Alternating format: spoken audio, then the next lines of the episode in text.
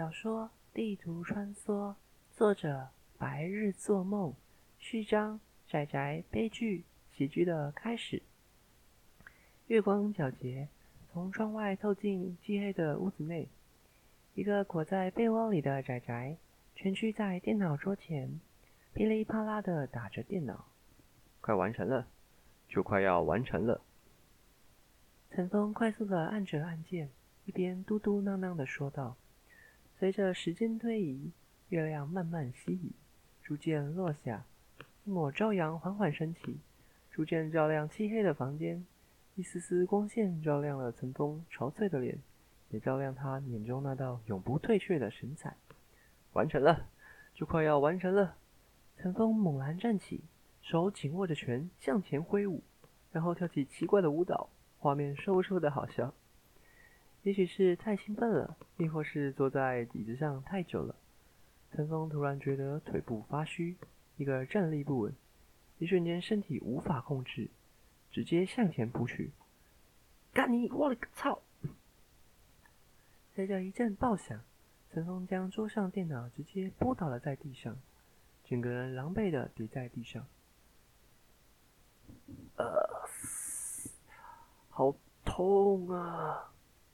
陈峰试着从摔得变形的电脑中爬起，但也许是太多餐都没有吃，外加连续几个晚上没有睡觉，陈峰手乱挥着半天，愣是没能从地上爬了起来。啊！就在陈峰手臂乱挥时，一个不慎小心碰到已经散开的电脑，而连在电源上显卡的电容碰到他的手指。一股微弱的电流渗进指尖中，麻麻的感觉瞬时扩散到整个手臂，刺得陈峰嘴巴直打哆嗦，好痛啊！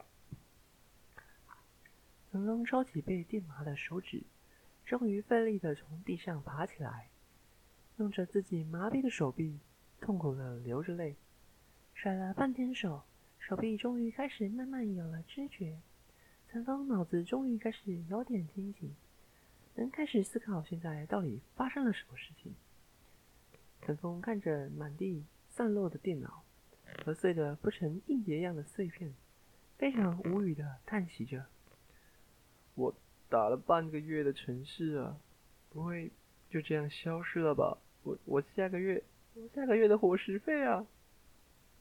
陈峰蹲起身子，想要仔仔细细看看摔出裂痕的硬碟。是否还有抢救的机会？虽然太阳已经升起，但从窗外照进的阳光却不够看清桌子旁摔碎的电脑。不会没救了吧？